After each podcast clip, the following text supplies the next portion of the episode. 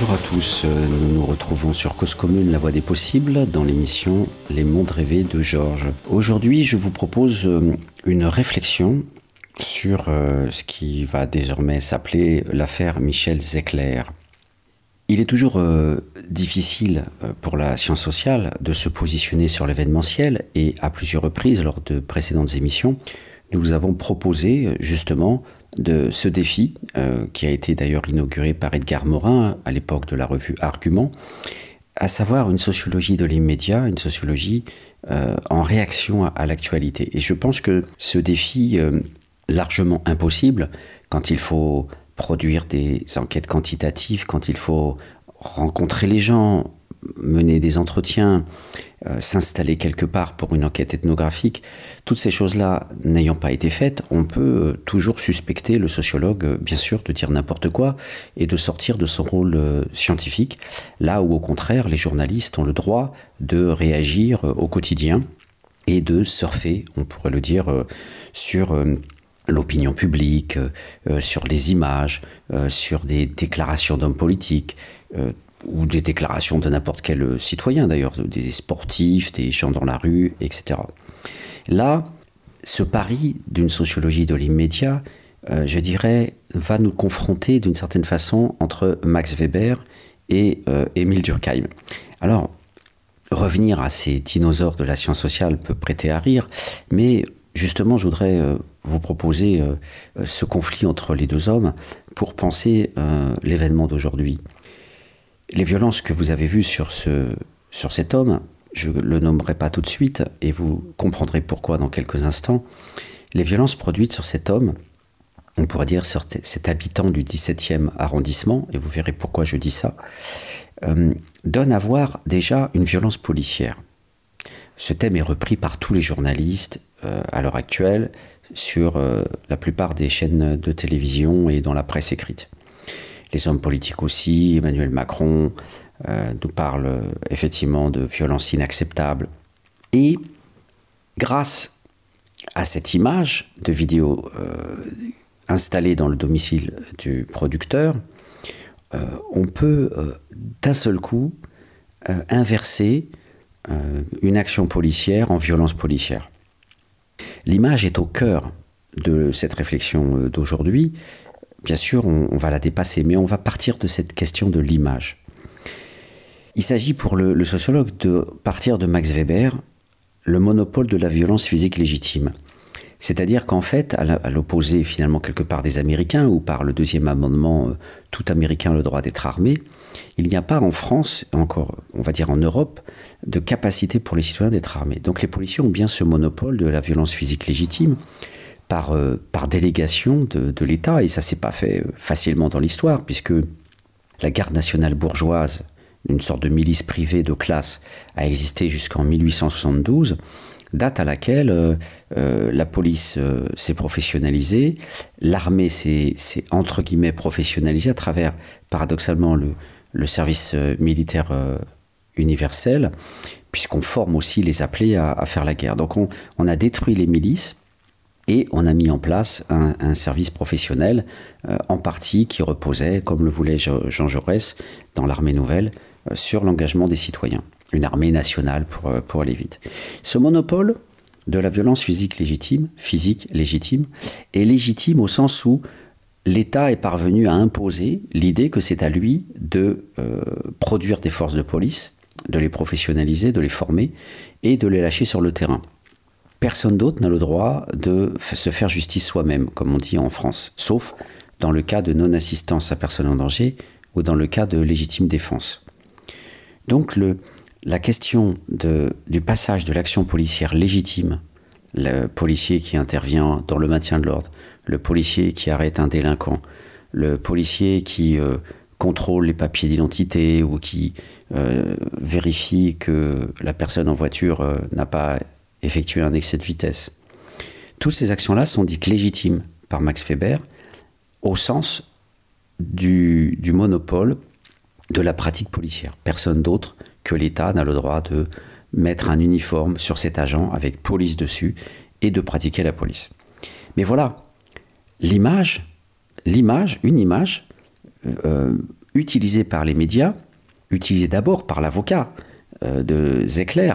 Alors je donne son nom, parce que là c'est l'avocate de, de, cet homme-là, mais je ne devrais pas encore utiliser son nom, et encore une fois je vous dirai pourquoi. L'avocate de cet homme-là a donc pu, grâce à la démocratie, contrebalancer ce monopole, qui n'est pas lié à la démocratie, mais à l'État, ce monopole de la violence physique par les policiers, par l'armée, mais parce que l'on est en démocratie, eh bien, le grain de sable a pu être instillé et contrecarrer une machine liée au monopole de cette euh, violence par des policiers et casser cette toute-puissance de la police et l'inverser, passer de l'action policière à la violence policière. Au départ, la police était très forte. Elle pouvait euh, euh, imposer son propre point de vue grâce à ce monopole de l'action policière vers la représentation policière. À savoir, cet homme-là a voulu nous voler nos armes, et donc on peut le mettre en garde à vue, on l'emmène de force à l'hôtel de police, il peut hurler dans la rue à l'aide à l'aide, on a le droit de le tabasser à la vue, au vu de tous. On va même éventuellement porter plainte contre lui pour gagner de l'argent, parce que ce monopole de l'action et de la représentation, c'est aussi une possibilité aujourd'hui de demander des dommages et intérêts. Donc euh, il y a là une pente extrêmement dangereuse. Je suis là ici plus sociologue mais citoyen. Il y a une, pente très dangereuse dans la mesure où il peut y avoir un intéressement euh, financier à l'action policière, bref, faire porter le chapeau à l'autre pour tout simplement se faire de l'argent. Et euh, ces policiers, en plus euh, du, droit à tabasser, du droit à interpeller, du droit à emmener à l'hôtel de police et du droit à euh, mettre en garde à vue et à accuser un citoyen d'avoir voulu prendre l'arme de service, eh bien, il y a un coût financier aussi, puisque ces policiers ont, interpellé d'autres collègues et euh, il y a un véritable arsenal et troupeau de policiers qui, qui ont débarqué en fait euh, euh, sur place. On en voit des dizaines, voilà, et donc du coup, ce monopole entraîne aussi un coût financier puisque les policiers peuvent faire venir donc les voitures, l'essence, le, le temps, coût travail, etc qui n'est pas évoqué du tout par euh, les journalistes ou qui sont concentrés essentiellement sur le tabac que l'on voit grâce aux, images euh, euh, d'un locataire ou d'un propriétaire à l'étage et grâce aux, vidéos surveillance de, de, la personne en question. Cette image, donc, va tuer ces policiers. D'un seul coup, l'image produit une inversion totale et ces policiers deviennent des racailles, ces policiers deviennent des délinquants, ces policiers vont probablement être virés de la police. Euh, euh, tout le monde les appelle brebis galeuses, comme la députée euh, de la République en marche, Verdier-Jouclas, qui s'est prononcée à, là sur BFM TV, je l'écoutais à 4 heures du matin, la députée du Tarn. Et je reviendrai aussi sur cette notion de, brebis galeuse parce qu'elle elle intéresse aussi la science sociale. Ce qu'il faut avoir à l'esprit, c'est donc cette inversion qui est euh, quelque chose euh, de, radical grâce à l'image.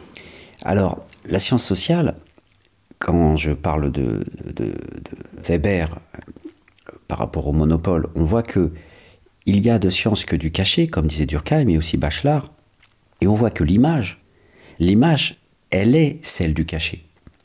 L'image, est ce produit social euh, qui permet en fait d'invalider la représentation euh, avancée par les policiers d'un vol d'armes, d'un comportement agressif de, cette personne, etc. Donc, le, travail policier ordinaire n'aurait jamais été évoqué par les journalistes, puisque les policiers n'auraient pas été vus, par leur présence massive à, l'entrée de, l'immeuble empêchait toute possibilité d'observer quoi que ce soit. Donc là, on pourrait dire le sens commun immédiat de, cette action euh, était, euh, était finalement euh, celui des policiers. Voilà, il nous a volé notre arme, etc. Mais c'est grâce à l'image qu'il y a, qu'il y a une, rupture et quelque part une invitation à aller vers le cachet. Et d'un seul coup, ce cachet va produire un effet boomerang, un effet boule de neige délirant.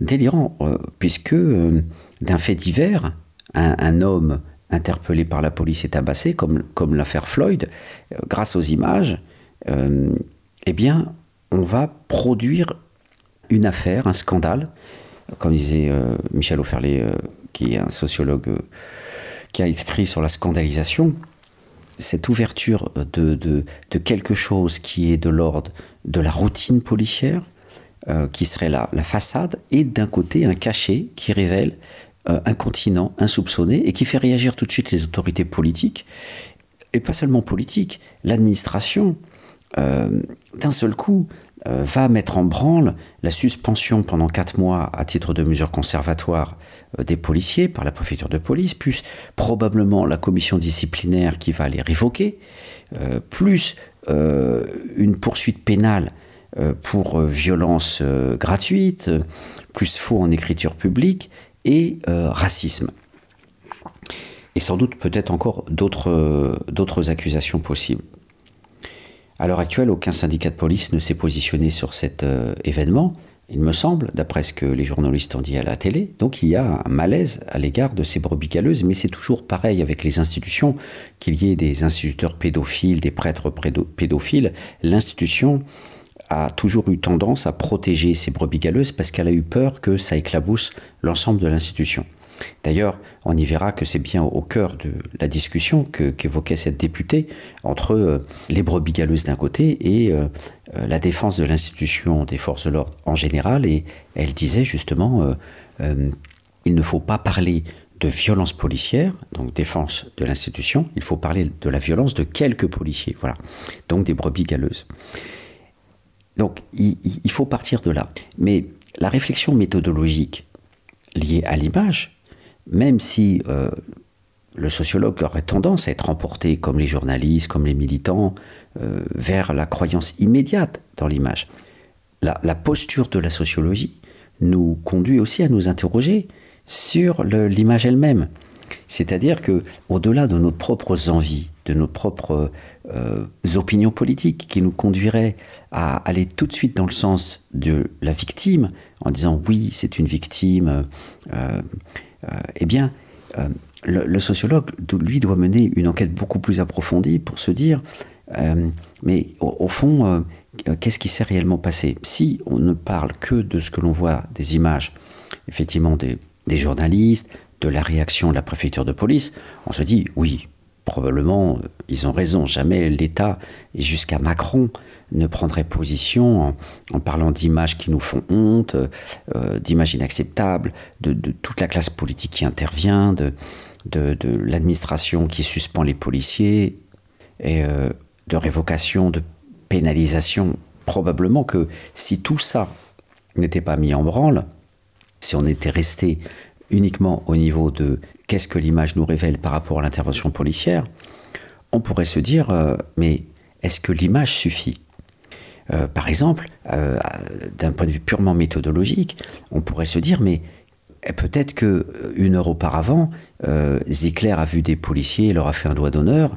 Euh, peut-être qu'une heure auparavant, il y a déjà eu une altercation et un refus d'obtempérer, euh, des insultes contre les forces de police, etc. Et que donc du coup, une heure après, euh, les policiers se sont euh, vengés en fait finalement, ou finalement l'ont rattrapé parce que peut-être qu'il s'était échappé dans une rue et qu'ils l'ont retrouvé après chez lui, après l'avoir suivi.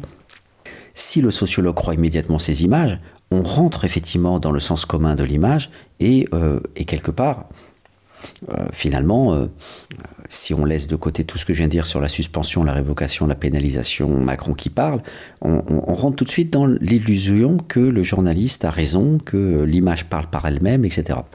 À une époque, je travaillais sur les camps de concentration et j'essayais de voir ce qui restait comme trace visible à, Birkenau. Pourquoi? Parce que quand j'avais, euh, avec des survivants, juifs et non juifs, j'avais été à à Auschwitz, donc qui s'appelle Birkenau dans le camp d'extermination, et j'avais euh, observé avec euh, un journaliste, enfin plutôt un photographe qui m'accompagnait et qui, prenait des photos des, élèves, donc il y avait des profs d'histoire et il y avait des dizaines d'élèves, qu'en fait les élèves, les élèves rentraient dans Birkenau en rigolant, en discutant entre eux, etc., et ne comprenaient pas du tout le sens du lieu ne comprenait pas du tout là où il mettait les pieds. Et c'est seulement quand Simone Gribowski, euh, donc une survivante, résistante et juive euh, de, de, Nice, euh, a pris la parole et a dit, ici, dans ce petit étang, les nazis ont jeté les cendres de mes parents, tués, gazés et brûlés au crématoire là, ici, les, cendres de toute ma famille reposent, et a distribué des roses à chacun des élèves. Et là, les élèves se sont mis à pleurer. Et au niveau sociologique, j'ai réfléchi ensuite à la question de l'histoire. Euh, ces élèves qui sont hors de la mémoire du génocide, qui sont totalement à côté de cette histoire-là, euh, donc à côté de la mémoire, parce qu'ils ne sont pas juifs pour la plupart, et ils ne sont pas concernés, ils ne sont pas documentés, donc ils arrivent, ils discutaient, oui, est-ce qu'on fait la soirée quand on rentrera de Pologne et de Cracovie on se retrouve euh, pour telle soirée, etc. Euh, euh, vous sortez des blagues, ils parlaient d'autres choses, ils racontaient leurs petites histoires personnelles. Et là, d'un seul coup, ils se sont tous mis à pleurer. Et ce basculement de la façade au réel a été possible parce que Simone a pris en charge la mémoire et les a réintroduits dans l'histoire, son histoire personnelle et l'histoire du génocide. Évidemment, quand après nous nous sommes rendus à Auschwitz I pour voir le musée de l'Holocauste et de voir les, tonnes et les tonnes de cheveux, de jouets, là les élèves ont compris ce que ça signifiait un génocide parce qu'ils ont vu l'effet de masse euh, des, euh, des, restes des populations euh, décimées, exterminées.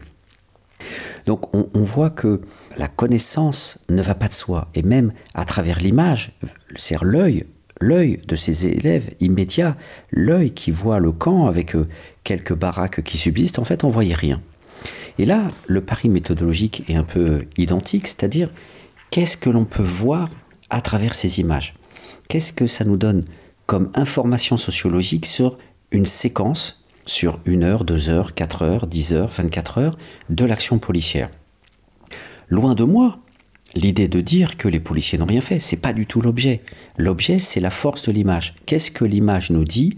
Comment est-elle interprétée? Et finalement, cette petite séquence de quelques secondes, s'il n'y avait pas toutes les mesures prises derrière contre les policiers, s'il n'y avait encore rien, on pourrait se dire mais que s'est-il passé réellement? Qui est cet homme? Et c'est là où je voulais en venir par rapport au nom du personnage.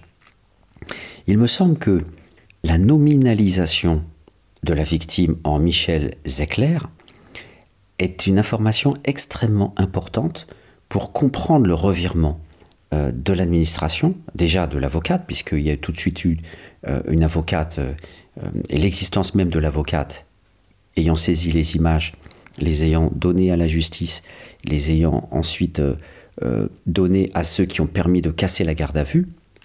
Donc je pense au procureur qui a ensuite donné, de, demandé aux policiers de, de relaxer euh, tout de suite euh, Michel Zecler, cette, euh, nominalisation et cette ressource, judiciaire visant à mobiliser la justice, en l'occurrence une avocate, pour défendre cette personne, ces choses-là nous conduisent à une sociologie de la réactivité de l'opinion publique, des journalistes, de l'État, des hommes politiques, du président et de l'administration, pour une affaire de classe sociale. Parce que cet homme-là est un producteur, et donc il a droit au nom. Il a droit au nom, il s'appelle Michel Séclair, euh, le président de la République ne veut pas dire euh, ce jeune de cité, euh, il a droit au nom. Et il a droit au nom parce qu'il appartient à l'élite culturelle, il est dans le 17e arrondissement, dans un quartier pas aussi cossu que le 8e ou le 16e, mais quand même, on sait que Paris c'est souvent inaccessible. Et, et c'est un producteur. Et en tant que producteur, il est lié aux médias. On voit que tout cet effet circulaire de l'appartenance aux classes moyennes supérieures, la mobilisation des voisins, les journalistes concernés par euh, ce frère, ce frère de misère, euh, producteur, eh bien, vont, tous ces événements-là vont conduire à produire ce personnage en nominal, c'est notre Michel Zecler, qui d'entrée de jeu est victime, et donc la petite séquence d'image, parce que c'est quelqu'un de bien, parce que c'est un producteur, parce que c'est un citoyen non violent, parce qu'il n'est pas stigmatisé comme jeune de cité qui d'entrée de jeu serait euh, cagoulé ou, gilet jaune, déjà d'entrée de jeu porteur de violence, eh bien, il ne peut être qu'une victime. Donc ces images vont être surdéterminées comme étant des pures images de violence des policiers et, non, et d'agression de Michel Zecler euh, immédiatement. Et c'est pour ça que l'homme politique, le président de la République, peut réagir immédiatement. Alors que, en absolu, le sociologue, dans son enquête, pourrait se dire mais peut-être que tout le monde a tort et que euh, finalement, euh, ce, ce gars-là, au niveau, au niveau des pratiques qu'il aurait pu commettre avant, aurait pu se faire traiter par les médias et par les hommes politiques comme les jeunes de cité ou comme les gilets jaunes qui se font tabasser, mais dont on va dire qu'ils étaient violents, dont on va dire qu'ils avaient euh, commis des déprédations, qu'ils avaient attaqué les forces de l'ordre. Et là, souvent, à part quelques journalistes euh, euh, et, hommes politiques, mais la plupart du temps, eh bien, il n'y aurait pas cette réactivité du président de la République disant Mouloud Zerouki ou je ne sais quoi, Mouloud machin, a été l'objet de, de, violences inacceptables. Alors pour l'affaire Floyd, effectivement, la nominalisation, elle, existe parce qu'il y a eu un mouvement social des Noirs euh, aussi derrière, sans doute aussi des journalistes, des réseaux sociaux, mais c'est surtout effectivement euh, une, lutte de longue date euh, des Noirs dans les mouvements des droits qui ont permis, grâce aussi à ces images, de monter en puissance dans la dénonciation des violences policières. Il n'empêche que c'est jamais gagné. Et là, pour le coup, ces images en direct où on entend Floyd dire qu'il ne peut plus respirer, eh bien, ça a pu, selon des mécanismes de mobilisation sociale liés à la scandalisation, qui sont encore compliqués à comprendre en sciences sociales. Pourquoi certains faits divers autour des violences, ce qu'on appelle des bavures, produisent ou ne produisent pas tel ou tel effet, c'est compliqué et c'est loin d'être encore correctement étudié par, par les scientifiques. Donc, méthodologiquement, il est important de rappeler que l'image ne parle pas d'elle-même, alors que là, l'image a parlé d'elle-même. Voilà, c'est ça l'information sociologique. C'est que l'image a été prise dans tout un écheveau de probabilité sociale. C'est un producteur, c'est un homme de notre monde, c'est un homme qui d'entrée de jeu est pacifié et qui ne peut pas euh, susciter euh, euh, des interprétations contraires en tant que fauteur de troubles, en tant que black bloc, perturbateur, etc. Donc c'est important de voir la catégorisation dans laquelle il a été euh, mise. Et la première catégorisation, c'est la nominalisation. Il s'appelle Michel Zecler. Donc c'est, un être humain.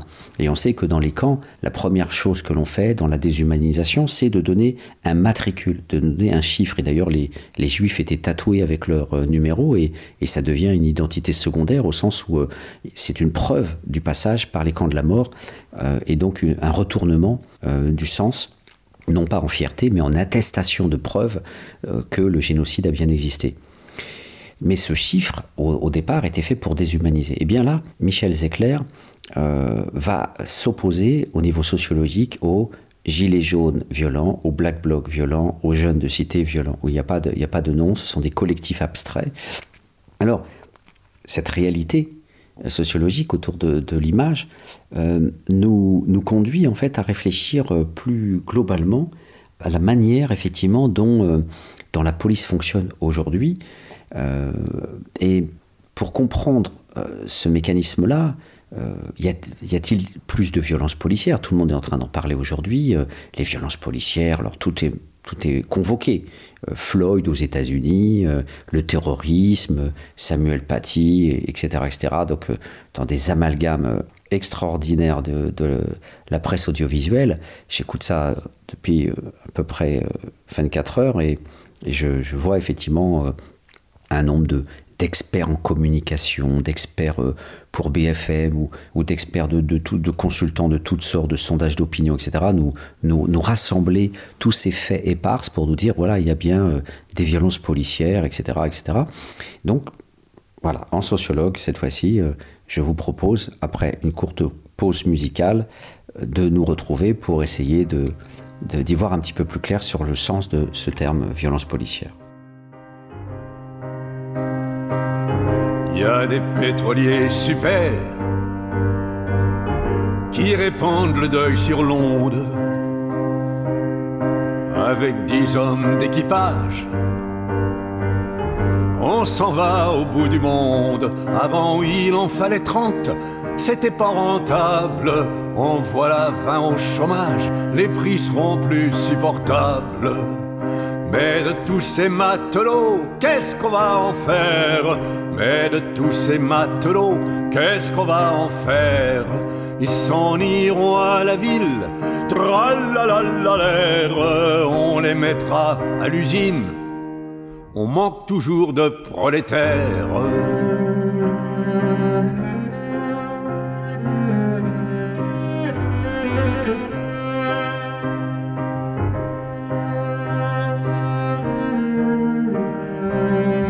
Commune à Paris, 93 ans en FM et sur le bloc 9A du DAB+. Assez travaillé pour soi, la petite exploitation maintient l'Europe en retard. Hors de la compétition, il y a trop d'agriculteurs, c'est pas raisonnable. Quelques millions au chômage et l'Europe verte sera viable. Mais de tous ces paysans, qu'est-ce qu'on va en faire? Mais de tous ces paysans, qu'est-ce qu'on va en faire? Ils s'en iront à la ville, l'air, on les mettra à l'usine. On manque toujours de prolétaires. thank you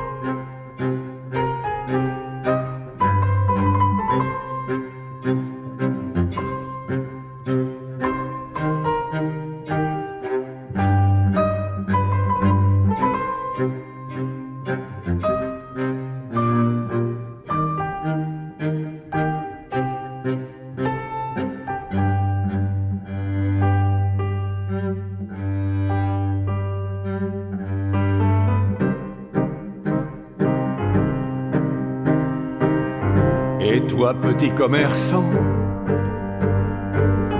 tu mourras de la TVA. Mais si on aide ces gens-là, la bombe, comment on la fera Le petit commerce doit mourir, il n'est pas rentable. Va-t-on au supermarché, les prix seront plus abordables. Mais de tous ces commerçants, qu'est-ce qu'on va en faire Mais de tous ces commerçants, qu'est-ce qu'on va en faire Ils s'en iront à la ville, on les mettra à l'usine. On manque toujours de prolétaires.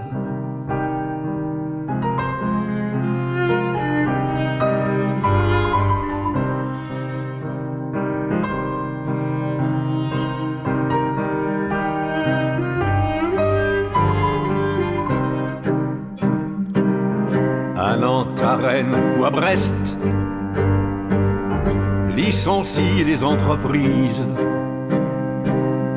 aux ouvriers qualifiés. On dit c'est la crise, faudra-t-il faire ses valises pour les pays de misère où le patron délocalise pour enrichir ses actionnaires Mais de ces disqualifiés, qu'est-ce qu'on va en faire mais de ces disqualifiés, qu'est-ce qu'on va en faire? Comme on vire les fonctionnaires, l'air sur les rôles du pôle emploi, il y aura toujours trop de prolétaires.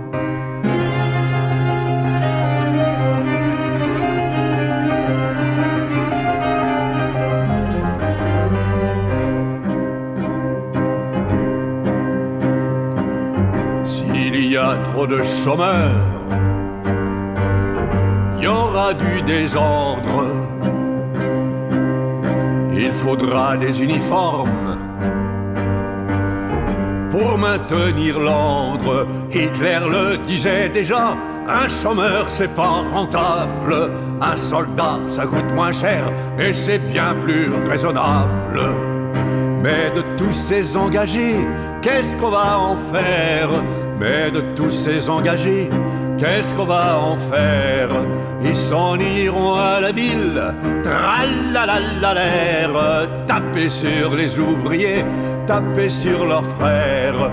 Ils s'en iront à la ville, l'air taper sur les ouvriers, taper sur leurs frères. Voilà, après cette courte pause musicale, nous nous retrouvons dans cette émission consacrée à l'affaire que je peux désormais appeler Michel Zecler, puisque lors du premier volet de l'émission, je vous ai euh, rappelé euh, comment on pouvait mener une, enquête sociologique autour notamment de la nominalisation et de voir ce qu'impliquait la nominalisation d'une personne euh, par rapport à un collectif qui peut beaucoup plus être sujet de projections interprétatives négatives les jeunes de cité, euh, les, Black Blocs, euh, les Gilets jaunes, etc.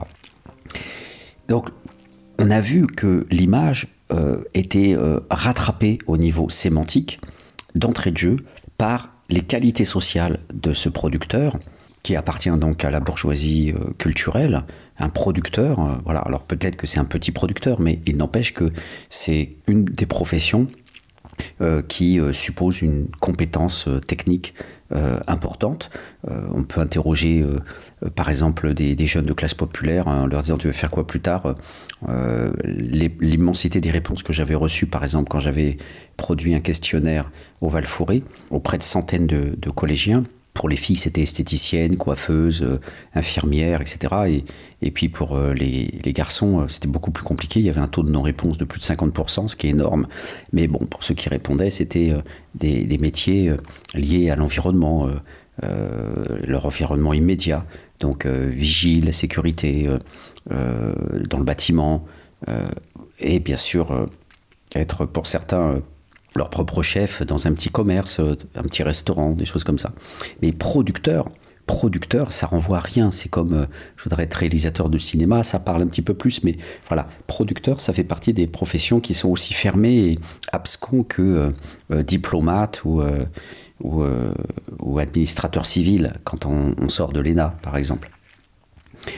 et donc l'image, la réflexion autour de l'image, il faut la dépasser maintenant, dans ce second volet, et aller plus loin. Euh, quand on parle de violence policière, il faudrait voir comment, comment on peut se dépatouiller avec cette idée. Alors, on, a on est déjà parti au niveau du sens commun de l'idée qu'il y a des brebis galeuses. Alors, Fabien Jobard a, a donc rédigé sa thèse sur ce thème des bavures policières.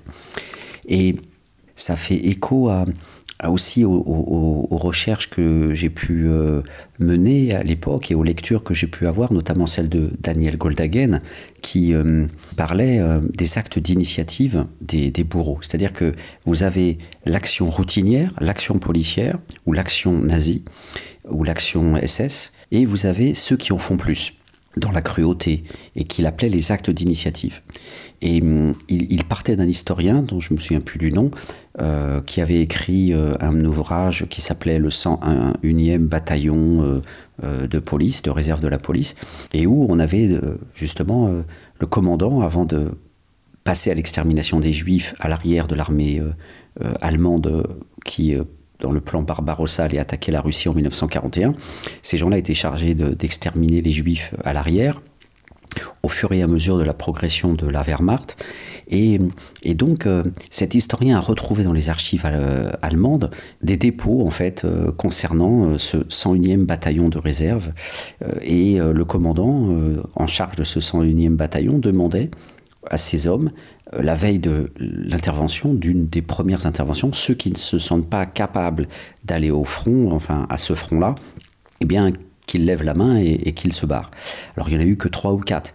Et alors c'est très difficile de, dire non quand on est pris par la force de la conformité au groupe et l'obéissance au chef, comme disait cet historien, les deux mamelles en fait qui font qu'on on obéit aux ordres. Mais malgré tout, il y en avait trois ou quatre qui étaient sortis du, du rang, ce qui prouvait pour l'historien, comme pour euh, l'autre Goldhagen, le politologue, qu'il y avait une marge, une liberté. Donc ceux qui refusaient cette pratique-là, on va dire, étaient dans la routine de l'action policière, et ceux qui restaient paradoxalement dans la conformité, bah, étaient ceux qui allaient aussi revendiquer la cruauté et, donc c'était une sorte d'acte d'initiative, mais cette fois-ci, on va dire plus collectif, mais il dépassait, on va dire, le cadre normal d'intervention d'un bataillon de police, surtout quand dans ces recherches-là, on, découvrait qu'il y avait aussi des, des, orchestres de la police qui participaient à l'extermination. Donc l'acte d'initiative de la brebis galeuse, c'est un acte, au sens du droit administratif, un acte détachable du service. Donc la brebis galeuse, les coups de poing en cascade euh, que Michel Séclair a reçus à l'intérieur et à l'extérieur, euh, l'usage disproportionnée de la violence aussi à travers les, grenades lacrymogènes qui ont été balancées dans, l'appartement. Ce qui est d'ailleurs euh, quelque chose qui est euh, souvent euh, interdit dans le cas du maintien de l'ordre. Il est, interdit d'envoyer des grenades lacrymogènes dans des domiciles parce qu'il peut y avoir des, graves séquelles pulmonaires. Donc toutes ces violences-là, cet acharnement-là, suivi de la garde à vue, suivi du faux en témoignage, on permet pour la députée euh, la députée donc, euh, du Tarn, euh, de, parler de brebis galeuse. Donc, peut-on parler de violence policière en général ou de la violence de quelques policiers? Voilà une belle problématique sociologique. Il est évident que on peut faire la sociologie des bavures, on peut faire la sociologie des brebis galeuses à travers la notion d'acte d'initiative. Il y a toujours des exceptions dans un groupe. Et il y a cet effet, qu'on pourrait appeler l'effet Elias, qui peut jouer dans, les deux sens. Ça peut jouer dans les deux sens. Euh, mais c'est-à-dire aussi bien du côté des dominés que des dominants. Donc euh, Elias le fait jouer du côté des dominés. Dans un ouvrage qui s'appelle Logique de l'exclusion, il nous dit, en étudiant le, monde ouvrier des années 50 en Angleterre, il nous montre que la logique de l'exclusion fonctionne sur un effet d'amalgame. C'est-à-dire que les ouvriers anciens qu'il avait étudiés dans une petite ville d'Angleterre, une ville ouvrière, les ouvriers anciens qui voyaient débarquer des ouvriers euh, nouveaux, parce qu'il y avait euh, euh, un effet d'aubaine, une opportunité d'emploi, eh bien ces nouveaux ouvriers, par cet effet de, migration, qui étaient des ouvriers blancs pour aller vite, hein, des ouvriers britanniques, c'était pas encore l'arrivée massive des, Indiens ou des, Jamaïcains, eh bien, vont être mal accueillis et considérés tous comme des délinquants, pour aller vite. Donc, euh, et cet effet-là de, stigmatisation est produit notamment quand euh, la presse locale euh, va identifier parmi les délinquants des gens issus de cette nouvelle génération de migrants ouvriers. Autrement dit, l'ensemble des migrants ouvriers fraîchement débarqués dans la région en question va être euh, catégorisé comme population dangereuse, comme disait Jacques Chevalier, classe dangereuse, euh, parce que ce sont effectivement, ils sont suspectés déjà euh, d'être des déracinés, d'être euh, euh, voilà déjà il y avait ce ce, discours des anciens ouvriers disant mais voilà on les connaît pas ils sortent d'où ils font pas partie de la communauté et cette méfiance va donc faire en sorte que quand on découvre que quelques brebis galeuses délinquants vont être identifiés eh bien c'est l'ensemble du groupe qui va prendre. Parce qu'il y avait déjà un terreau favorable. Et on sait que ce même phénomène s'applique très facilement aux gens du voyage. Tout le monde en France va dire tous les gitans sont des voleurs, tous les roms sont des voleurs ou tous les pauvres sont des assistés. Euh, le dominé en prend plein la figure généralement dans cet effet euh, Elias. Euh, et il est certain qu'il y a des voleurs chez les gitans, comme il y a des voleurs chez les Français, comme il y a des, voleurs dans toutes les communautés, dans tous les groupes, et sans doute aussi énormément de voleurs euh, il suffit de regarder la presse d'aujourd'hui, euh, en ce mois de, novembre 2020, pour voir Rachida Dati euh, et ses 900 000 euros touchés par une filiale de Renault, pour voir que Michel Platini et Sepp sont poursuivis en Suisse aussi pour détournement d'argent. Voilà, les riches et, les GAFAR qui ne payent pas leurs impôts, c'est de notoriété publique des multinationales qui ne veulent même pas payer des impôts alors qu'ils gagnent des milliards et des milliards. Donc là, les riches sont sans doute les plus grands voleurs, sont sans doute ceux qui détournent le plus d'argent. euh, qui ne veulent pas payer d'impôts, qui les mettent au Luxembourg, dans des paradis fiscaux, etc. Et les journalistes en parlent de ces paradis fiscaux. Euh, les Panama Papers n'étant que une des rares tentatives d'un consortium de journalistes européens très courageux à vouloir justement identifier ces détournements d'argent. Voilà. Sauf que cet effet Elias joue beaucoup plus du côté des dominés généralement. Donc là, l'effet Elias pourrait jouer du côté des policiers. C'est-à-dire, est-ce que certaines brebis galeuses peuvent finalement déteindre sur l'ensemble du corps policier? Est-ce que les violences de quelques policiers peuvent introduire un effet Elias et donc produire finalement un discours autour des violences policières en général? Donc on voit, je pose sous forme d'interrogation, de réflexion épistémologique et méthodologique autour de l'effet Elias. Je ne veux pas trancher autour de ça, mais voilà, je, veux produire de l'interrogation chez, l'auditeur euh, pour que euh, on puisse effectivement euh, avoir des outils, des outils pour éviter de tomber dans le, les facilités du, sens commun. En tous les cas, ce qui est certain, c'est que les actes d'initiative existent bel et bien. On a pu identifier, grâce aux images, certaines têtes dans les forces de police qui reviennent toujours en boucle dans les images que l'on voit régulièrement faire des croche-pattes ou tabasser, etc. Donc il, y a bien dans tous les corps des gens d'exception. Alors Macron nous, demande d'avoir des Français exemplaires et une police exemplaire. Donc euh, on a toujours dans toutes les professions des héros et des monstres. On a toujours des gens dans la routine et des gens qui n'y arrivent pas et, et qui sont des bras cassés que ce soit des médecins, que ce soit des gens du bâtiment. Euh, voilà, il y a beaucoup d'escrocs dans le bâtiment, des gens qui ont facilement leur carte professionnelle par la chambre des métiers et qui savent rien dans le bâtiment, la maçonnerie, et qui vous cassent un toit et qui savent même pas euh, vous refaire l'étanchéité d'un toit, etc., etc., Donc il y a beaucoup d'imposteurs, d'escrocs partout, comme vous avez des héros qui, euh, là encore, que ce soit autour du Covid, les gens exemplaires qui se sacrifient en nombre d'heures ou qui sont bénévoles pour partir avec Médecins du Monde ou Médecins sans frontières euh, dans les zones à risque, et, ou des journalistes qui souvent euh, par dizaines meurent chaque année parce que ils veulent aller sur les, endroits les plus dangereux pour, euh, pour donner de l'information. Donc l'acte d'initiative est toujours quelque chose à penser dans les institutions. Donc c'est effectivement une, une réflexion à avoir, et, et mais je ne veux pas trancher parce qu'effectivement, on pourrait parler de manière générale de violence policière. Et c'est là aussi une interrogation qu'il faut avoir. Et je veux vous proposer aussi cette réflexion-là. Qu'est-ce qui produit l'idée actuellement qu'il y a euh, plus de violence policière et non pas d'actes d'initiative ou simplement des brebis galeuses ou simplement euh, quelques euh, policiers égarés ou fachos? Alors, plusieurs hypothèses. Alors des hypothèses que je vais vous évoquer rapidement, qui ne me satisfont pas, avant d'en venir à mon, hypothèse qui réunit l'ensemble de mes recherches sur une trentaine d'années.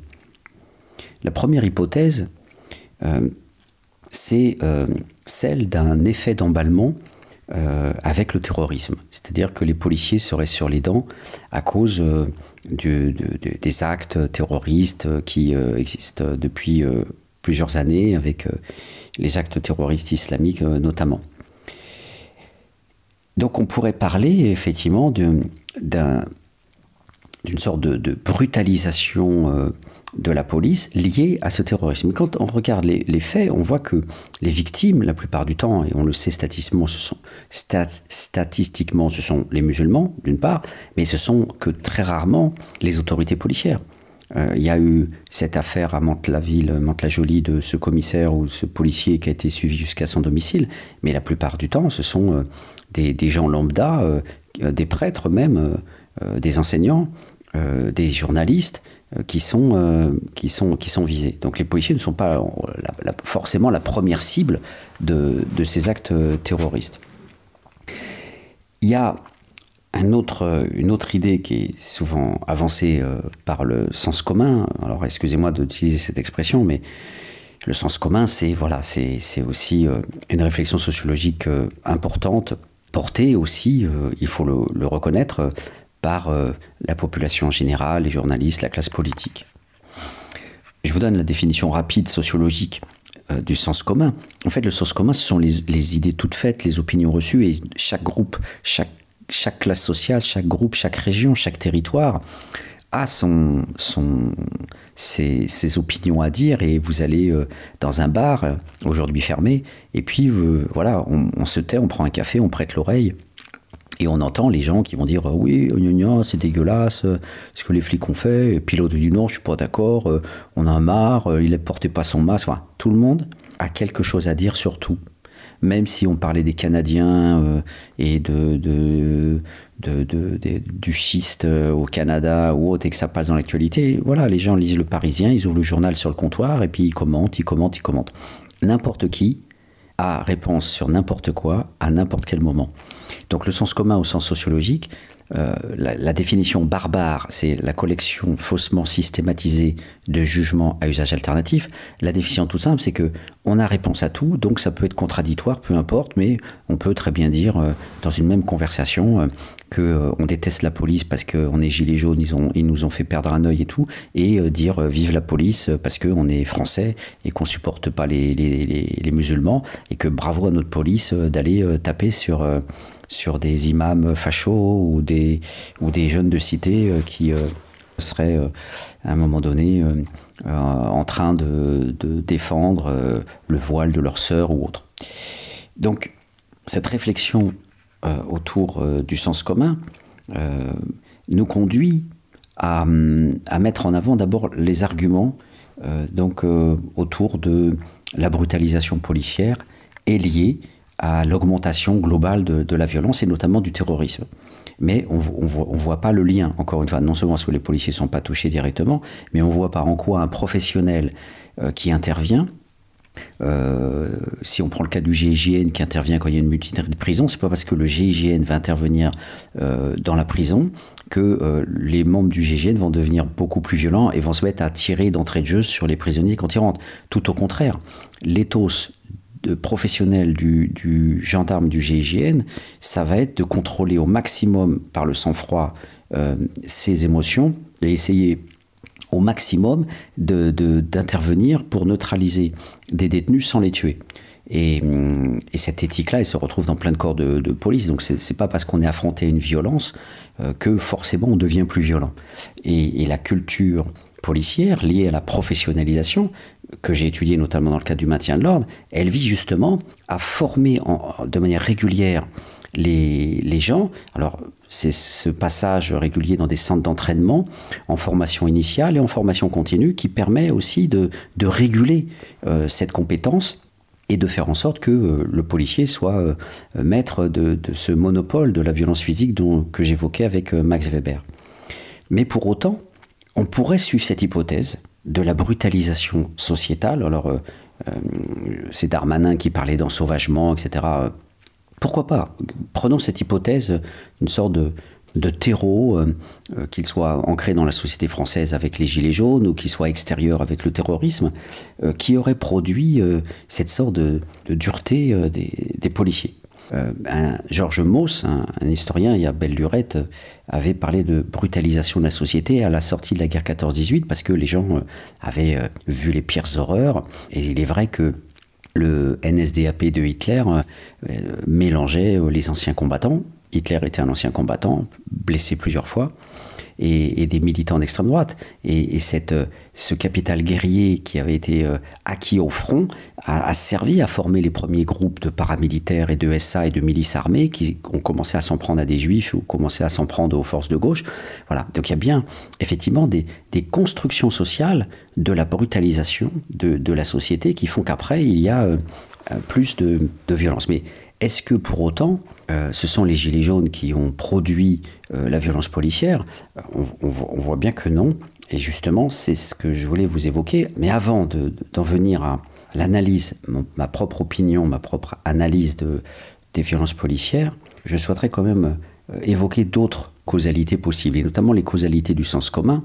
Les journalistes à la télé, les journalistes qui sont convoqués à la télé, notamment une journaliste de Libération là, qui est passée euh, ce matin euh, sur, euh, sur BFM TV, nous, nous disait, mais Macron aussi est responsable de cette violence policière parce que c'est une sorte de chèque en blanc qui a été donné aux policiers dans la mesure où il a nommé Darmanin. Et Darmanin, c'est la droite dure c'est le populisme, euh, et, c'est un clin d'œil fait à la droite, voire à l'extrême droite, euh, pour essayer d'élargir son électorat. Donc Macron est aussi responsable, et donc euh, en nommant Darmanin, eh bien, les policiers ont vu en Darmanin un, un ministre qui les protégerait, quelles que soient leurs actions, quelles que soient les actions policières. Donc ça veut dire que dans l'étiologie de cette journaliste, les policiers qui vont sur le terrain se disent mon ministre me protégera, quelles que soient mes actions. Donc ça veut dire que dans cette perspective idéaliste, la culture policière n'intervient pas, la hiérarchie policière n'intervient pas, la, professionnalisation n'intervient pas avec la formation. C'est uniquement l'idée que le ministre ne va euh, rien me dire, qui commanderait les pratiques policières. vous voyez que cette vision culturaliste, idéaliste euh, des journalistes, est quand même euh, savoureuse sur le plan sociologique parce que elle, euh, elle produit. Alors peut-être que c'est vrai sur certains policiers. Encore faudrait-il une enquête pour le vérifier. Mais en tout cas, ça fait fi de tous les, les, poids structuraux habituels du comportement et, de l'action sociale. Donc ça, c'est quelque chose qu'on voit très fréquemment euh, à la télé.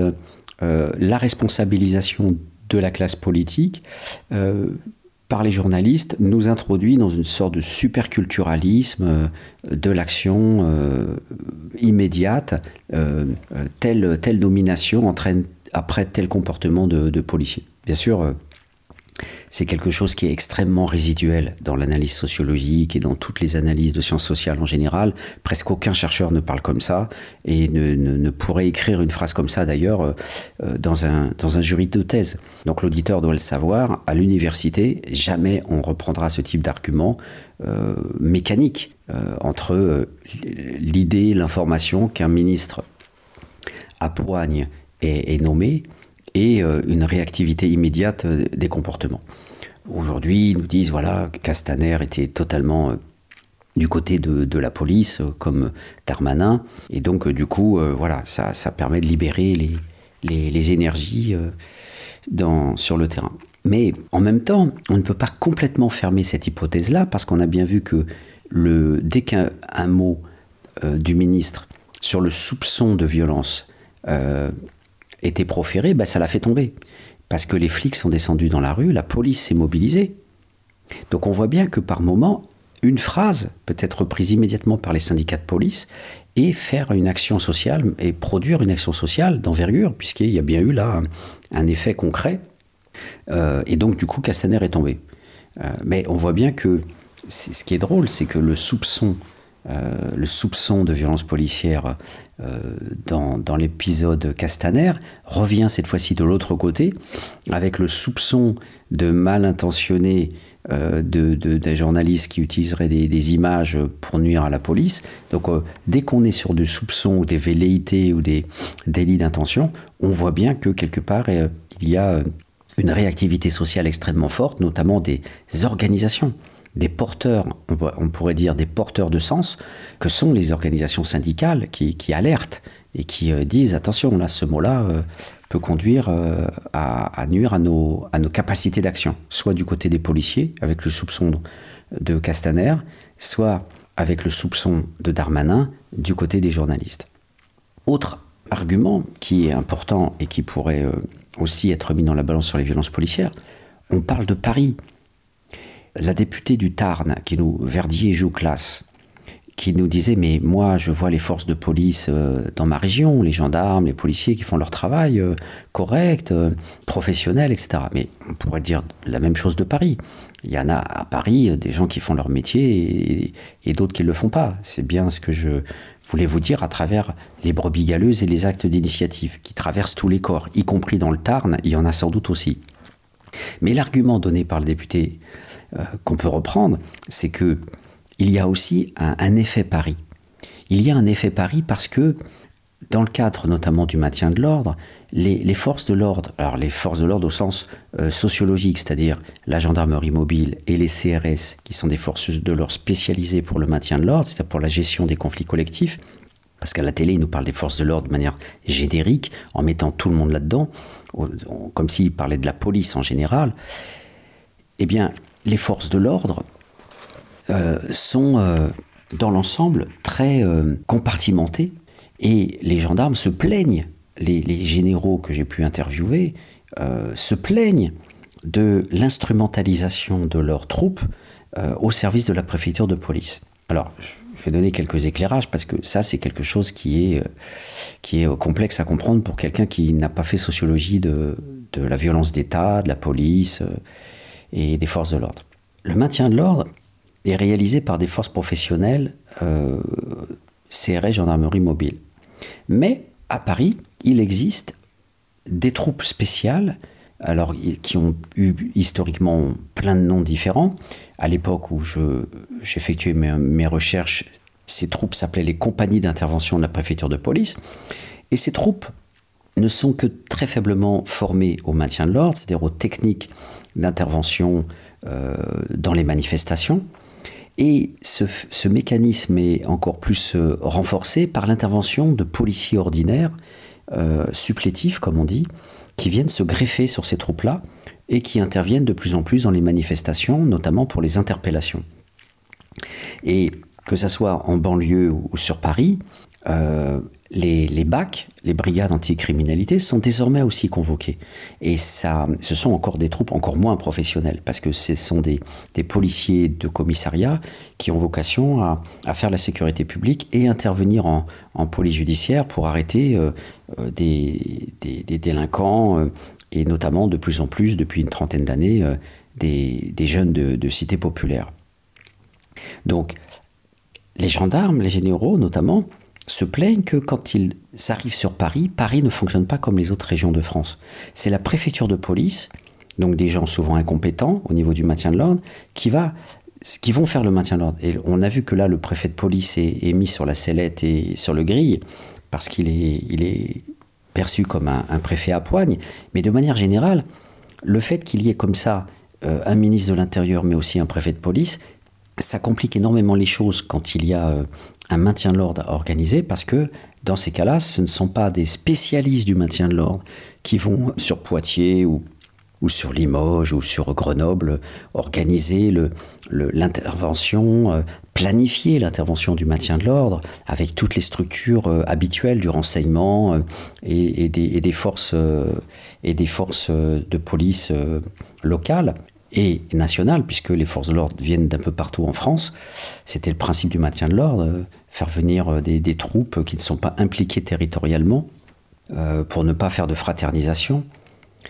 Eh bien là, la préfecture de police, de par son histoire, est une structure qui a une culture propre, des modes de fonctionnement propres, et donc, euh, ces forces de l'ordre, qui sont pourtant des forces nationales, hein, gendarmerie, CRS, ont beaucoup de mal en fait à, développer leur propre répertoire d'action et souvent se plaignent d'être assujettis aux dictates des compagnies d'intervention et aux préfets de police. Causecommune.fm Voilà donc euh, préfet de police, ministre de l'Intérieur, euh, euh, beaucoup de Français, en fait, ne connaissent pas l'histoire de leur pays, comme ils connaissent même pas l'histoire de l'école. Euh, on met les enfants à l'école, mais on ne sait même pas d'où l'école vient. Euh, l'invention du lycée bourgeois, on a quelques vagues, réflexions sur l'école de Charlemagne, etc. Mais voilà, l'école est avant tout, initialement, c'était une machine faite pour la reproduction des élites. Et, peu de gens savent qu'il a fallu attendre la réforme Habit 74 pour unifier le collège unique, alors qu'auparavant il y avait le lycée bourgeois d'un côté et, l'école pour pauvres qui s'arrêtait avec le certificat d'études. Donc là, on se retrouve avec un truc bizarre. Les gens disent préfet de police, ben voilà, le sens commun en fait, c'est pas que le fait de parler de tout et de n'importe quoi. Le sens commun, c'est aussi prendre les choses pour, euh, pour acquises, même si après on on va critiquer, on va dire oui, ça c'est pas normal, euh, oui, pourquoi les coiffeurs aujourd'hui font ceci. Mais à la base, le sens commun prend comme acquis le réel tel qu'il existe. C'est pour ça que le, la droite, euh, finalement, a toujours gagné et gagnera toujours face aux révolutionnaires et face aux, dissidents et face aux forces de gauche, parce que les, les critiques ont besoin de casser le sens commun pour faire advenir pour certains la conscience de classe, pour d'autres lanceurs d'alerte des informations permettant de dénoncer euh, un profiteur, un truand, un escroc, euh, etc. il y a voilà cette, cette, cette, évidence que la porte est rouge. Et eh bien là, c'est pareil avec le préfet. Il y a un préfet de police, mais ça a été inventé par Napoléon. C'était inventé.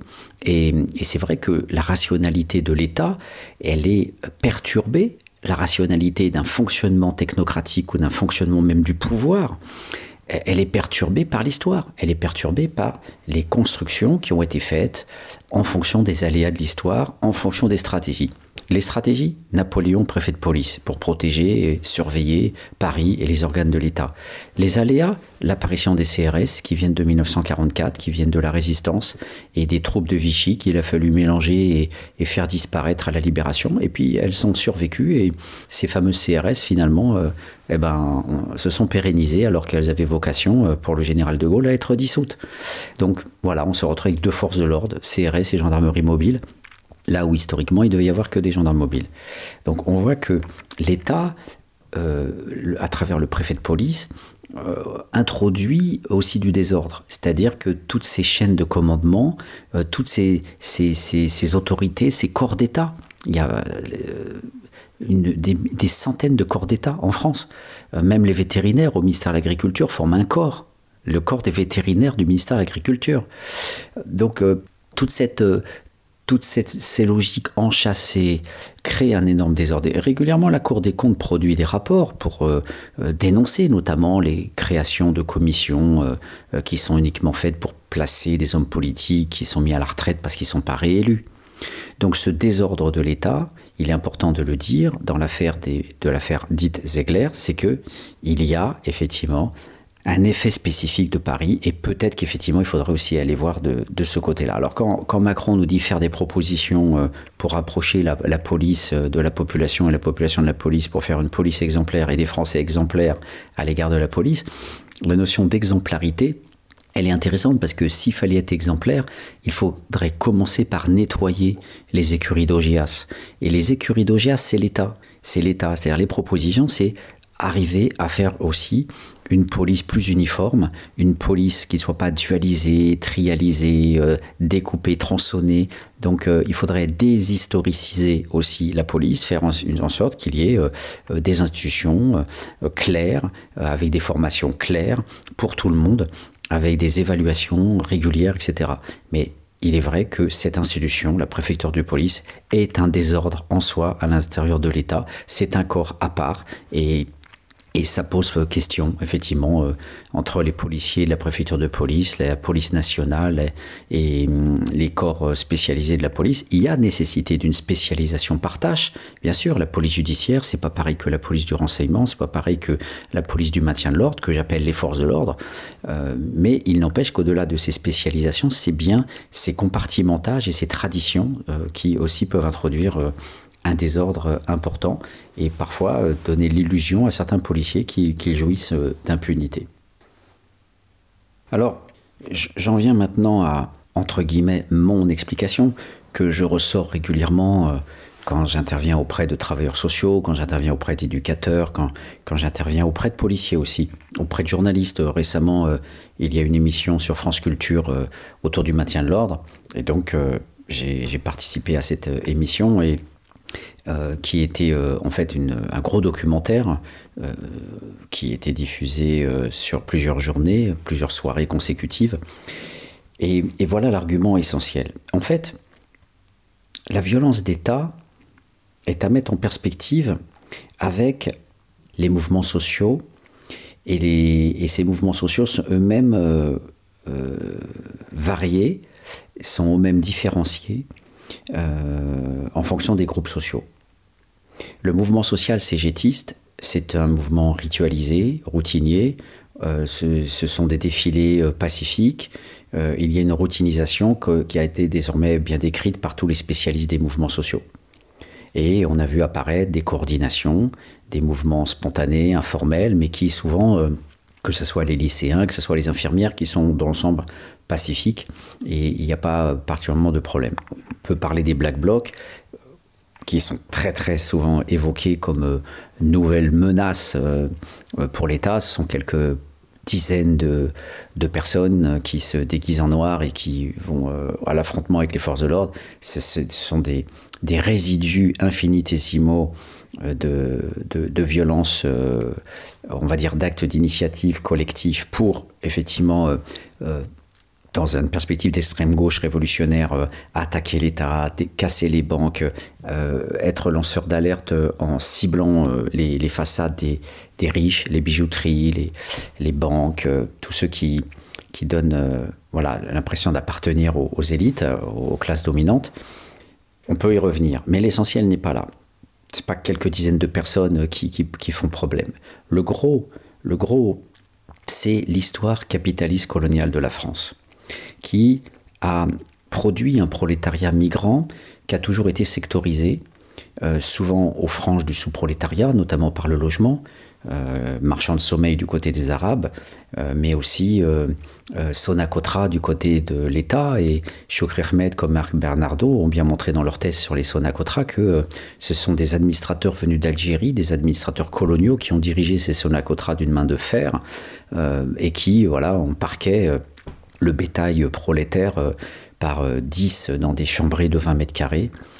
Et par la suite, euh, tout ce prolétariat étranger a été confiné dans les cités d'urgence ou les cités de transit et, non accédé au HLM que dans les années 70, au début de, de l'accès à la propriété de la classe ouvrière avec les mesures Giscard, qui ont bien été détaillées par Bourdieu dans, dans plusieurs articles notamment. Et cette, cette sortie de la classe ouvrière euh, euh, la, plus, aisée a, simultanément laissé dans les cités la classe prolétaire blanche la plus pauvre qui s'est retrouvée avec le prolétariat migrant dans, dans les cités. Et avec le chômage, le mouvement social euh, cégétiste, routinisé, pacifié, a laissé place à des actions violentes qui ont commencé en 1981 avec Vaux-en-Velin, à côté de Lyon. Et peu à peu, les jeunes issus de ce prolétariat euh, migrant ont tendanciellement refusé d'accéder à la classe ouvrière pour reprendre les positions des parents, même si une partie d'entre eux, comme l'ont montré les travaux de, Stéphane Beau et Michel Pialou, se sont retrouvés, même avec des titres scolaires euh, importants, euh, universitaires, se retrouver dans les usines de Sochaux, euh, Montbéliard, euh, comme leurs parents, avec en plus des titres scolaires. Donc imaginez le vieillissement social, c'est-à-dire la frustration énorme de ces jeunes. Mais une partie d'entre eux se retrouvent dans les petits boulots des classes populaires, effectivement, coiffeurs, réparateurs RATP, etc. etc. Et, mais il y a une, partie des enfants de ce prolétariat qui, soit par le chômage, euh, soit par le refus d'accéder euh, au travail ouvrier. Là, je, c'est une porte que j'ai ouverte avec Les Mondes rêvés de Georges. Le refus du travail ouvrier, euh, le refus de la condition usinière. Hein. Il ne faut pas que regarder Charlie Chaplin, les temps modernes, et dire Ah, c'est terrible, le, travail OS. Ben oui, et eh ben oui, il peut y avoir le, refus du travail ouvrier. Et c'est documenté aussi en sciences sociales, Saint-Golani, Numa Murar et, et, mes, propres recherches, Les mondes rêvés de Georges, c'est aussi ça. La vie de bohème hors de l'usine, du jeune ouvrier euh, migrant lozérien qui arrive à Paris et qui, euh, grâce à mai 68, va décrocher euh, et refuser de reprendre le travail en juin 68, sauf par intermittence, en intérim, pour avoir un peu d'argent. Et donc, ce désormais sous-prolétariat va s'inscrire massivement dans le trafic de drogue, dans le trafic de shit, avec des filières euh, venant du Maroc, etc.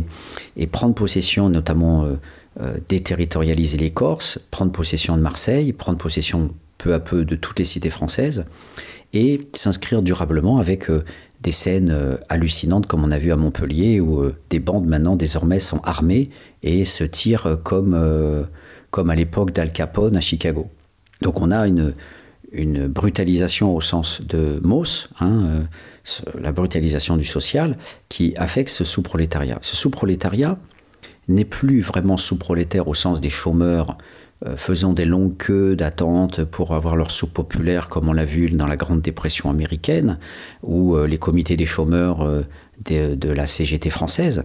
On a affaire à un sous-prolétariat qui se reconvertit en une sorte de bourgeoisie criminelle, euh, BMW, euh, euh, super vacances sur la Costa Brava ou Costa je sais pas quoi en Espagne, des filles, voilà, des, super baraques, etc. Un peu sur le modèle de, des Black Kings étudiés par ce sociologue que je cite souvent, Shudir Venkatesh, euh, gang dealer for a day où on a euh, une bourgeoisie criminelle avec des, dans des, qui finit par blanchir l'argent, avoir des belles maisons, euh, avoir des, super réceptions.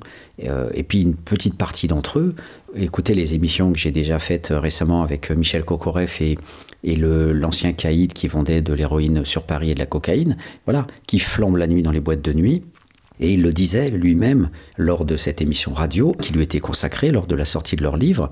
Euh, le, statut social du, bourgeois bandit se mesurait au, type de boîte de nuit dans laquelle il pouvait rentrer et au type de fréquentation qu'il pouvait espérer à l'intérieur de la boîte de nuit.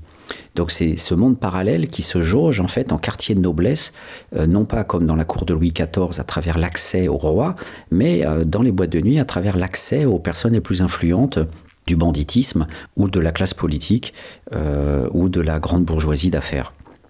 Ça paraît délirant, mais c'est comme ça que ça marche. Et, donc, du coup, ce sous-prolétariat de base peut produire une bourgeoisie de criminels, euh, comme elle peut produire une petite bourgeoisie euh, d'intermédiaires, des grossistes, avec un niveau de vie intermédiaire. Donc il y a toute une classe sociale de, issue de ce sous-prolétariat migrant qui a pris possession du trafic de drogue avec des carrières différentes et avec aussi euh, des positions différentes. Mais le point commun de tout ça, c'est le capital guerrier, bien travaillé par Thomas Sauvadet. Euh, le capital guerrier, c'est d'abord une réputation, c'est d'abord un statut social au sens weberien, mais c'est aussi physiquement un capital guerrier, c'est-à-dire des gens qui apprennent très tôt à se battre, qui se battent entre eux, qui apprennent à se battre dans des clubs de karaté, de, boxe, de machin. Et le témoignage de Kokorev euh, et de son, de interviewé, de son informateur était très intéressant parce que lui était boxeur, son père était boxeur. Et très tôt, il a su se faire respecter, justement grâce à la boxe qui visiblement était plus efficace que le karaté.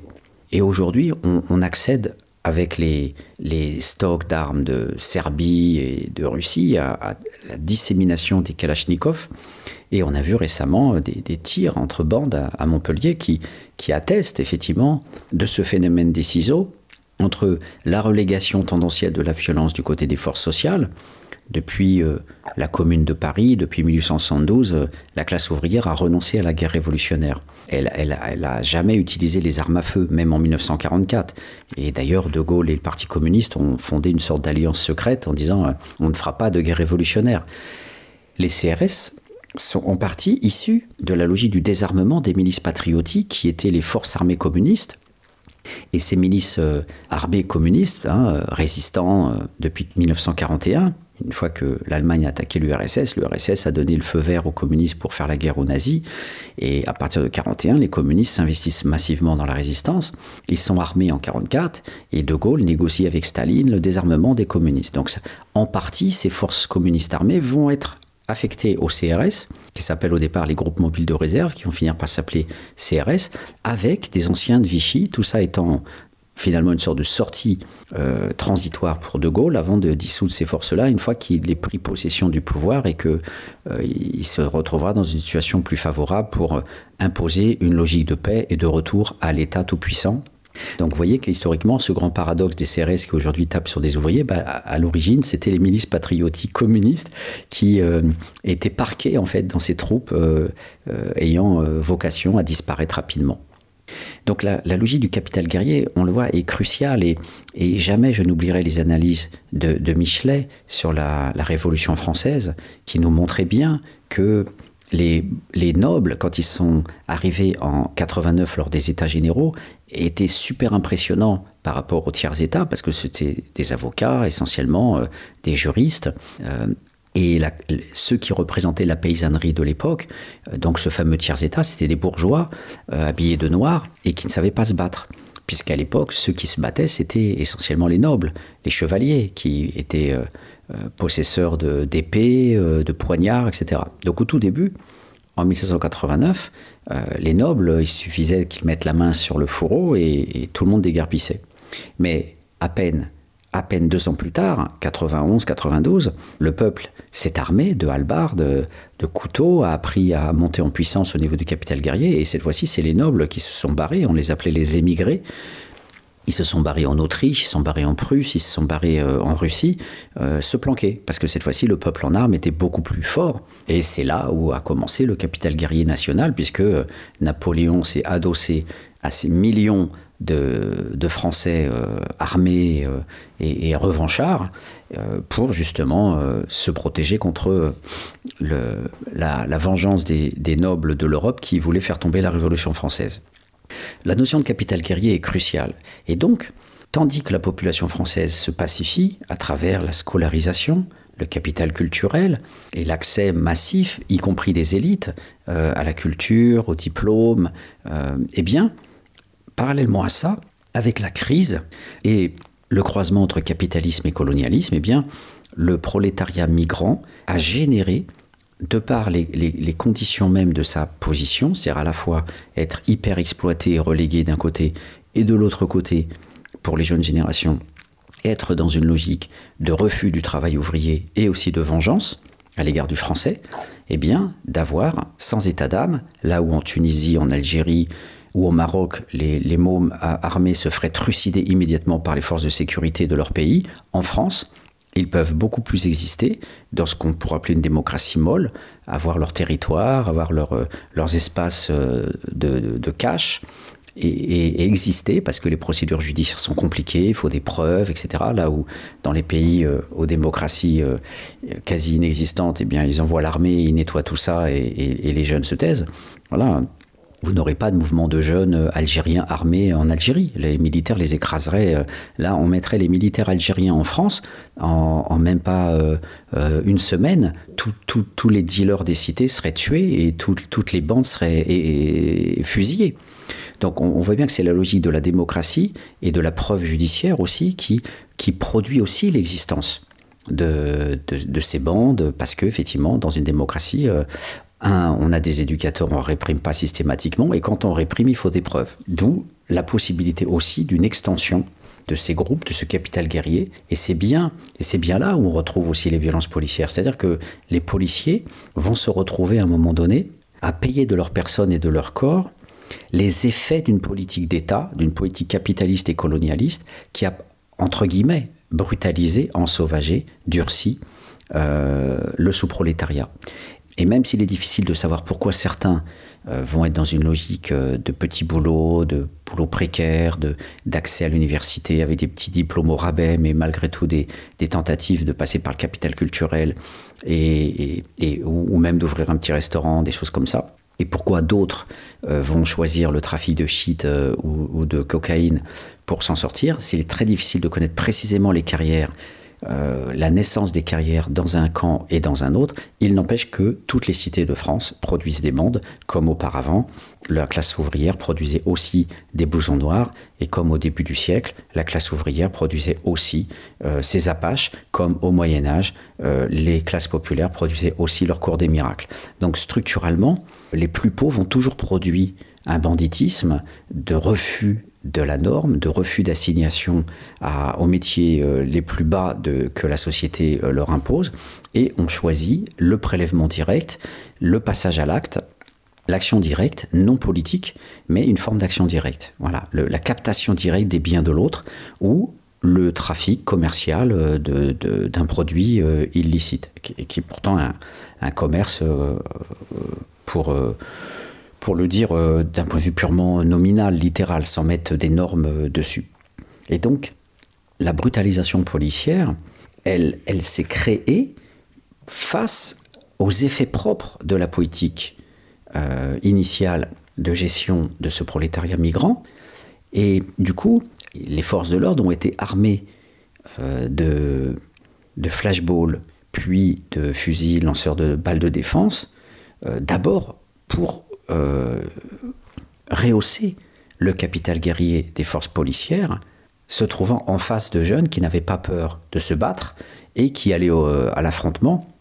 Et quand euh, euh, certains policiers rentraient dans les cités, les jeunes attaquaient, lançaient des pierres, allaient à la confrontation sans aucune difficulté. Donc c'est bien c'est bien cette, cette montée en puissance du capital guerrier, du sous-prolétariat, ou en tout cas de toute la hiérarchie possible du banditisme et du capital guerrier euh, originellement centré sur les cités, euh, qui a aussi produit une réponse étatique à ses propres politiques anciennes, cette réponse étatique n'étant pas dans l'éducatif et dans la création euh, d'emplois, dans la protection sociale, dans la visée plutôt gauche, mais dans le côté plutôt droitier d'une réponse purement policière. Donc réarmement, là où moi, au niveau du maintien de l'ordre dans les années 90, ça n'existait pas, ben, dans les années 2000, introduction de ces, de ces armes euh, qui sont très dangereuses et qui ont produit au niveau des gilets jaunes euh, ce que l'on sait, c'est-à-dire euh, des mains perdues, des yeux perdus, des blessures graves, des fractures. Et, donc, la polémique actuelle qui a donné lieu au nouveau schéma du maintien de l'ordre, mais qui finalement légalise ces, ces, ces, outils, entre guillemets, mais qui ont des, des, des, effets extrêmement dolosifs, voire létaux, donc mortifères sur le corps des, citoyens. Parallèlement à ça, l'État a introduit aussi, avec le discours sur le terrorisme, une logique de politique au faciès où tous les Arabes sont potentiellement des terroristes, et donc il y a aussi une sorte de, non pas de racisme institutionnel, mais de, politique répressive ciblée visant euh, systématiquement euh, euh, ces jeunes-là. Et déjà à l'époque, quand je travaillais au Valfourie dans les années 90, déjà les jeunes étaient super contrôlés quand ils se rendaient au centre-ville. Là où un, un, blanc va quasiment jamais être contrôlé, sauf si le blanc en question, le petit français, se retrouve avec ses petits cheveux longs blonds, euh, potentiel fumeur de shit, et donc là, euh, il va être plus fréquemment contrôlé par la police. Mais c'est bien une politique au faciès, une politique euh, coloriste qui va être mise en branle, et, finalement, ce qui affecte Floyd ou Ziegler, c'est bien cette, légitimation progressive d'une politique ciblée de, contrôle de jeunes qui eux-mêmes sont euh, euh, tellement réactifs par rapport aux violences policières qu'une sorte de logique de, bande s'introduit, étudiée notamment par Laurent Mucchielli, hein, qui parle de, logique de bande entre les actions des policiers et les actions des jeunes, une, brutalisation réciproque. Et cet effet d'entraînement a pour effet de produire, de manière générale, avec ce durcissement dans les banlieues, une, police euh, beaucoup plus dure face au capital guerrier. Et donc, du coup, les bacs qui ont vocation à, intervenir euh, de façon musclée dans les cités, eh bien, euh, rayonnent, se diffusent, et cette violence n'affecte plus seulement la, gestion de l'héritage capitaliste et colonial français, mais se diffuse de manière générale dans l'habitus policier et peut après euh, tomber sur un gilet jaune, ça peut, ça peut tomber après sur un, citoyen comme, euh, comme etc. Donc cette réflexion-là sur euh, le phénomène des ciseaux, à savoir une population blanche française tendanciellement pacifiée, totalement incapable de gérer la violence de ce sous-prolétariat-là, alors que il y a 50, 60 ans, euh, euh, la classe ouvrière était beaucoup plus capable elle-même d'action physique. Il suffit de, de, lire Louis Houry euh, et, son livre Les Prolos qui, qui parle des passages à l'acte des ouvriers de, des chantiers navals de Saint-Nazaire pour voir que le prolétariat français remontait les manches et allait se cogner avec ce qu'ils appelaient les cognes, c'est-à-dire les policiers qui s'appelaient les cognes, parce que ça, se battait à, main nue. Et, du côté des policiers, euh, un ancien responsable syndicaliste euh, qui s'appelle Michel Deleplace, qui a écrit Une vie de flic, raconte aussi ces bagarres à main nue entre ouvriers et policiers. Donc cette logique-là s'efface avec l'accès massif à la culture, à l'école, à la scolarisation, au capital culturel, et on se retrouve avec finalement une sorte de désarmement physique et symbolique globale de la population qui ne sait plus se battre, et de l'autre côté, uniquement un contrôle social qui fonctionne à partir du contrôle policier, qui se retrouve, euh, on va dire, quelque part, face à face, seul, avec euh, le, capital guerrier des jeunes de cité.